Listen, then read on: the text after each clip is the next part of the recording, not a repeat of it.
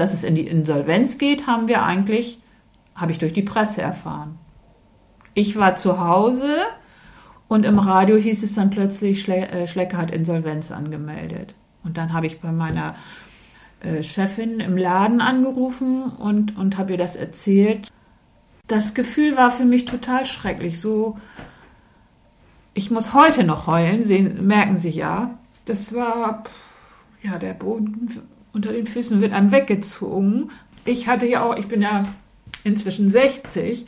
Ich hatte gedacht, so bis 63 kann ich da arbeiten und fertig. So viel geheult habe ich noch nie in meinem Leben vorher und hinterher, wie in, in dieser ersten Zeit. Elisabeth Hansen ist eine von rund 25.000 Schlecker-Mitarbeiterinnen und wenigen Mitarbeitern, die 2012 durch den Konkurs der Drogeriemarktkette ihren Arbeitsplatz verloren. Wenige Tage vor dem endgültigen Aus, Ende Juni 2012, hatte Anton Schlecker noch Filialen besucht und seine Angestellten persönlich beruhigt. Ihre Arbeitsplätze seien sicher.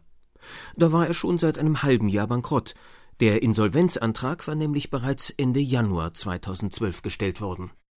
Auch Christel Hoffmann, die Vorsitzende des Gesamtbetriebsrates von Schlecker, hatte bis zuletzt gehofft, dass die Sache glimpflich abgehen würde und stand dann fassungslos vor vollendeten Tatsachen. Für uns war es nämlich nicht nachvollziehbar, warum hauptsächlich Frauenarbeitsplätze in Deutschland so wenig Wertschätzung finden.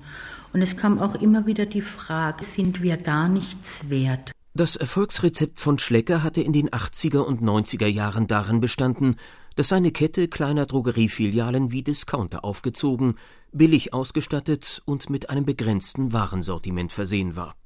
Und auch am Personal wurde gespart. Elisabeth Hansen hat in ihren 24 Berufsjahren bei Schlecker nicht nur als Verkäuferin gearbeitet.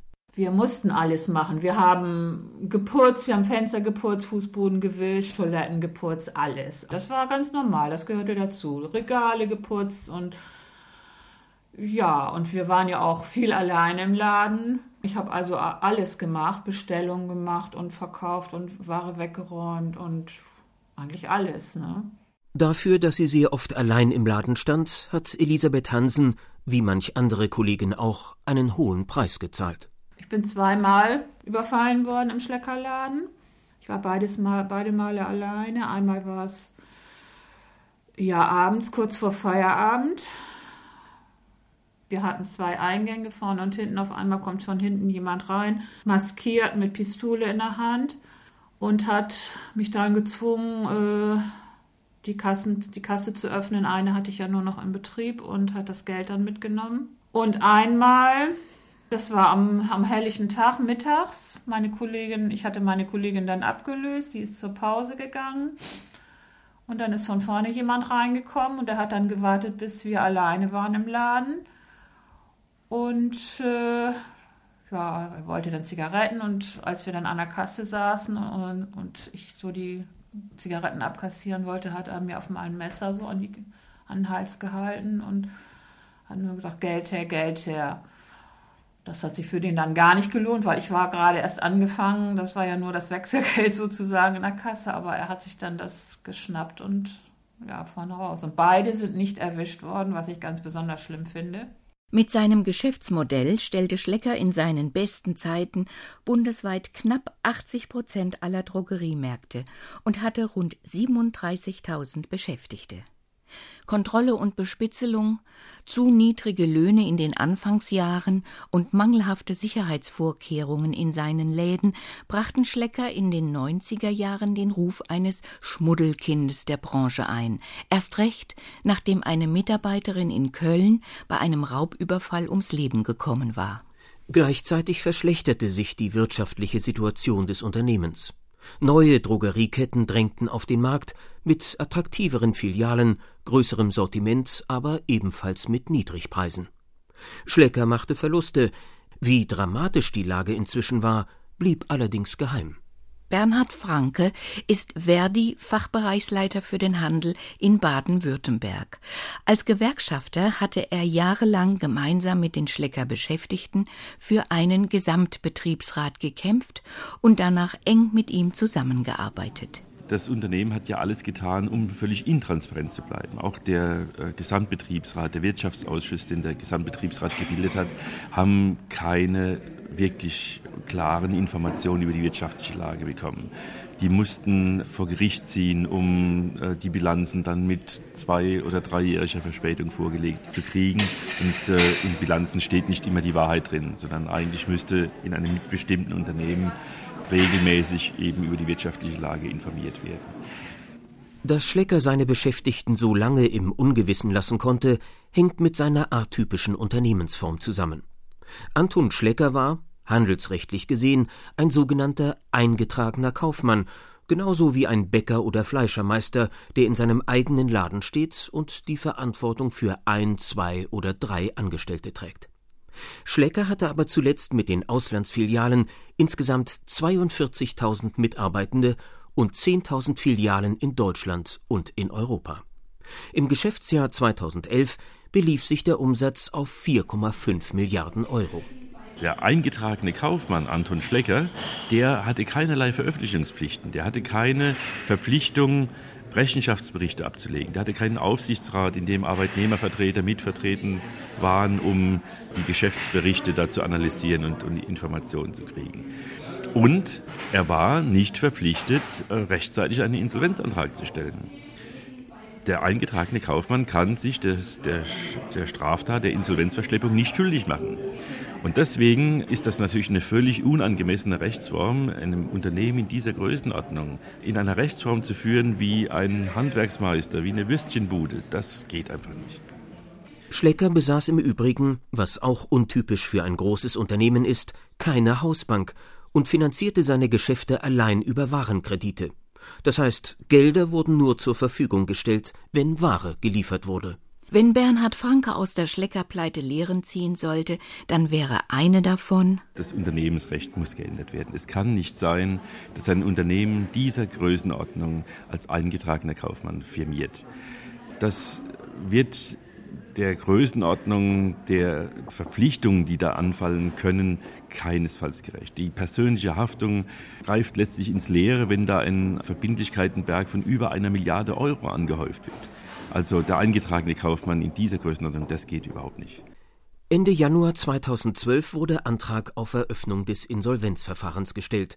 Ende März 2012 begann dann das eigentliche Insolvenzverfahren. In einer ersten Entlassungswelle verloren rund 11.000 Mitarbeiterinnen und Mitarbeiter ihren Job. Auch Margarete Schadow gehörte zu denen, die eine Kündigung bekamen und sich trotzdem nach wie vor loyal zu ihrem Arbeitgeber verhielten. Ja, und ansonsten äh, waren wir ja noch bis Mitte Juni auf der Arbeit. Naja, und wir haben schon, schon alles versucht, auch bis, bis zum Schluss mit Anstand zu Ende zu bringen, muss ich einfach so sagen, weil man ja doch auch so ein bisschen pflichtbewusst und so ist und da hat man das eben versucht, ordentlich abzuschließen. In den ersten drei Monaten erhalten die Gekündigten Insolvenzgeld. Drei Monate hat auch der Insolvenzverwalter Zeit herauszufinden, ob das bankrotte Unternehmen saniert und umstrukturiert werden kann oder endgültig schließen muss. Die dazu nötigen Informationen zu beschaffen, kostete allerdings mehr Zeit als üblich. Beim eingetragenen Kaufmann Anton Schlecker herrschte nämlich, wie Bernhard Franke es formuliert, betriebswirtschaftliches Chaos. Arndt Geiwitz, der Insolvenzverwalter im Fall Schlecker, hält diese drei Monatsfrist grundsätzlich für ausreichend, aber nicht in jedem Fall. Man sollte sich nur überlegen, ob man nicht bei größeren Unternehmen, wo generell Restrukturierungen länger dauern, man kann in vier Wochen nicht ein, ein Unternehmen mit vier Milliarden Umsatz restrukturieren, dass man eben auch größenabhängig äh, gegebenenfalls hier die Fristen verlängert bzw. die Zeiträume verlängert. Im Insolvenzverfahren stellte sich bald heraus, eine Rettung des Schlecker-Konzerns durch Neuorganisation war nicht mehr möglich. Jetzt blieb nur noch eine Hoffnung. Wünschenswert wäre auf alle Fälle gewesen, dass wir die Unterstützung von der Politik bekommen, die wir gebraucht hätte in Form von einer Transfergesellschaft. Das hätte den Menschen oder meine Kolleginnen und Kollegen eben die Möglichkeit gegeben, mal in für ein Jahr in ein befristetes, sogenanntes befristetes Arbeitsverhältnis reinzugehen. Eine Transfergesellschaft tritt für sechs bis zwölf Monate quasi an die Stelle des alten Arbeitgebers. In diesem Zeitraum versucht sie, die entlassenen Arbeitnehmerinnen und Arbeitnehmer durch Vermittlung, Fortbildung und Weiterqualifizierung in neue Beschäftigungsverhältnisse zu bringen. Etwa die Hälfte der Finanzierung einer Transfergesellschaft trägt die Bundesagentur für Arbeit. Da bei Schlecker kein Geld mehr zu holen war, hätten für die andere Hälfte der Bund und die Länder die Bürgschaft für die noch fehlenden 70 Millionen Euro übernehmen müssen. Die Koordination dieser Aufgabe lag beim Land Baden-Württemberg als dem sogenannten Sitzland, weil das Schlecker-Unternehmen seinen Sitz im schwäbischen Ehingen hatte. Und Hans-Joachim Hauser war gemeinsam mit seinem Referat der Hauptakteur in dem Bemühen, eine Transfergesellschaft zustande zu bringen. Als Leiter der Fachabteilung für Unternehmensbetreuung im Finanz- und Wirtschaftsministerium Baden-Württemberg war er auch an den Verhandlungen mit dem Bund beteiligt. Die Transfergesellschaft ist daran gescheitert, dass eben letztlich zunächst einmal der Bund sich nicht bereit erklärt hat, einen Teil der Haftung zu übernehmen, sondern der Bund hat argumentiert, dass die Finanzierung dieser Transfergesellschaft reine Ländersache ist und so wurde der schwarze Peter in Anführungszeichen auf die Länder äh, zurückgeschoben, nachdem der Insolvenzverwalter erstmal sich an den Bund gewandt hatte. Und die Länder haben dann unter Federführung von Baden-Württemberg sich um die Sache gekümmert. Und das bedeutete, die Last sollte auf alle 16 Bundesländer aufgeteilt werden. Für Bremen wären es als Mindestbetrag 600.000 und für Baden-Württemberg 19 Millionen Euro gewesen. In diesen Verhandlungen hat sich relativ schnell herausgestellt, dass zwei Bundesländer nicht mitmachen wollten. Und das waren die Länder Niedersachsen und Sachsen. Also sprich, es blieben nur 14 Länder übrig. Und dann stellte sich eben die Frage, wer eben diese, dieses Delta, dieses, diese, diese Lücke sozusagen äh, übernehmen sollte. Und da hatte sich dann in letzter Minute auch Baden-Württemberg bereit erklärt, dieses, dieses Delta auszufüllen. Das waren etwa 8 Millionen. Euro und äh, in der letzten Nacht kam aber überraschend dann doch noch eine Absage von Bayern und das war ein größerer Anteil. Der bayerische Anteil bewegte sich etwa bei 17 Millionen Euro, aber Baden-Württemberg konnte sich dann nicht bereit erklären, auch noch diesen fehlenden Anteil zu kompensieren. Und so ist dann letztlich die Transfergesellschaft nicht zustande gekommen. Woran ist die Transfergesellschaft aus der Sicht von Christel Hoffmann gescheitert? Die ist gescheitert an dem Verständnis der FDP. Und das war für uns ein Schlag ins Gesicht und moralisch überhaupt nicht vertretbar, als Herr Rösler dann auch noch gesagt hat, die Schlägerbeschäftigte sollen sich selbst um ihre Anschlussverwendung kümmern. Ich denke mal, dieser Satz rührt noch aus seiner Zeit, wo er als Stabsarzt bei der Bundeswehr tätig war. Aber wir sind hier nicht beim Militär. Hier ging es um 25.000 Existenzen. Im März 2012 war es das Zitat der Woche gewesen. Bundeswirtschaftsminister Philipp Rösler hatte wörtlich gesagt, Jetzt gilt es für die Beschäftigten, mehr als 10.000 vornehmlich Frauen, einzelne Mütter und ältere Frauen, schnellstmöglich eine Anschlussverwendung selber zu finden. In allen drei Bundesländern, also Sachsen, Niedersachsen und Bayern, stand die FDP in unterschiedlichen Koalitionen in der Regierungsverantwortung. Hans-Joachim Hauser vom Finanz- und Wirtschaftsministerium Baden-Württemberg erläutert, welche Rolle das im Zusammenhang mit dem Scheitern der Transfergesellschaft gespielt hat. Die FDP hat halt, sage ich mal, den, den, den, eher dem, der Marktwirtschaft, nicht der sozialen, aber der Marktwirtschaft Rechnung getragen. Da gibt es eben Gewinner und Verlierer und äh, man soll eben Verlierer, eben diese Schlecker war ja Verlierer sozusagen durch die Insolvenz, die soll man dann eben in der Insolvenz nicht wieder aufpäppeln, sondern da muss eben schon der Wettbewerb des äh, Fittesten äh, eben äh, Erfolg haben. Sprich, es gibt da wie in der Natur eine selektive Auslese und die ist sozusagen hier, hat hier stattgefunden und die darf im Nachhinein nicht korrigiert werden. Mit der Folge eben, dass sozusagen das soziale Netz die vielen gekündigten Arbeitnehmerinnen und Arbeitnehmer bei Schlecker, vor allem Arbeitnehmerinnen natürlich, auffangen musste. Insolvenzverwalter Arndt Geiwitz sieht hier Handlungsbedarf. Es wäre wirklich hilfreich gewesen, wenn wir eine andere gesetzliche Grundlage zu den Transfergesellschaften gehabt hätten. Daher bin ich der Meinung, dass der Gesetzgeber sich überlegen sollte, für solche Großverfahren ähm, einen gesetzlichen Rahmen zur Unterstützung von Transfergesellschaften zu schaffen, was zwangsweise dazu führt, dass die, die Chancen einer Sanierung deutlich höher werden. Nachdem der Versuch zur Rettung des Unternehmens eine Transfergesellschaft zu gründen gescheitert war, bekamen im Juni 2012 in der zweiten Entlassungswelle auch die restlichen knapp 14.000 Beschäftigten ihre Kündigung. Mit einer Transfergesellschaft hätten außerdem die insgesamt 4400 Kündigungsschutzklagen vermieden werden können, die nach dem endgültigen Aus folgten. Schon allein deren Folgekosten mussten potenzielle neue Investoren abschrecken. Inzwischen gibt es als Konsequenz aus der Schleckerpleite einen neu eingerichteten Bund-Länder-Arbeitskreis, der sich mit dem Thema bundesweite Insolvenzen beschäftigt. Dort wird in Bezug auf Transfergesellschaften auch über die Rolle des Bundes nachgedacht. Der hatte bereits in der Krise 2009-2010 gemeinsam mit den betroffenen Bundesländern gefährdeten Großunternehmen wie zum Beispiel Hapag-Lloyd oder Heidelberger Druck mit Bürgschaften geholfen. Allerdings schon frühzeitig und bevor die Insolvenz eintrat. Was müsste sich neben den Regeln für die Transfergesellschaft noch ändern, um Beschäftigte besser zu schützen? Christel Hoffmann fasst es aus ihrer Sicht als Gesamtbetriebsratsvorsitzende von Schlecker abschließend zusammen. Ich denke mal, dass auch im Nachhinein die Politik da noch gewaltig nacharbeiten muss. Wenn Sie sich das Insolvenzgesetz anschauen, es ist also in einer Größenordnung, wie der Konzern Schläger war, äh, überhaupt nicht umzusetzen, innerhalb von acht Wochen zu prüfen, zu entscheiden. Auf jeden Fall muss der Prüfungszeitraum, den ein Insolvenzverwalter braucht, dementsprechend verlängert werden. Da könnte ich mir zum Beispiel eine Staffelung vorstellen bei so und so vielen Mitarbeitern, von mir aus die acht Wochen. Wenn ich dann so über die 10.000 gehe, äh, zwölf Wochen und so die Staffelung nach oben.